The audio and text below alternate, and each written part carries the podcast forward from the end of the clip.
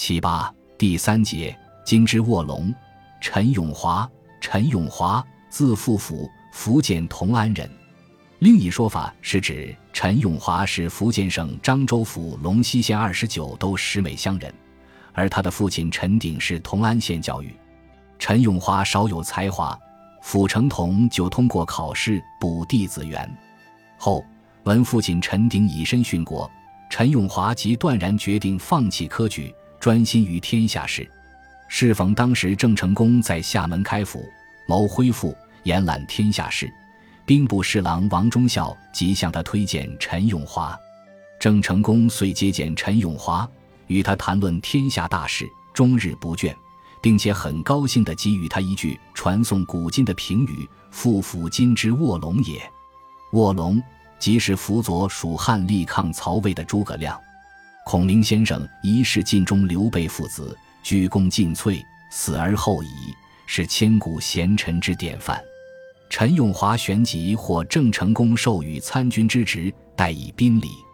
据《台湾通史·陈永华传》记述，陈永华为人沉厚静穆，渊庭悦志，平日本讷寡言，但一旦谈及天下时局，他就好像变成了另一个人，慷慨雄谈，惜重肯要。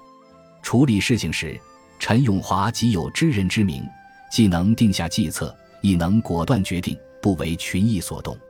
像永历十二年，郑成功与诸将商议北伐的事，众人都说不可言，唯有陈永华能独排众议，力主北伐。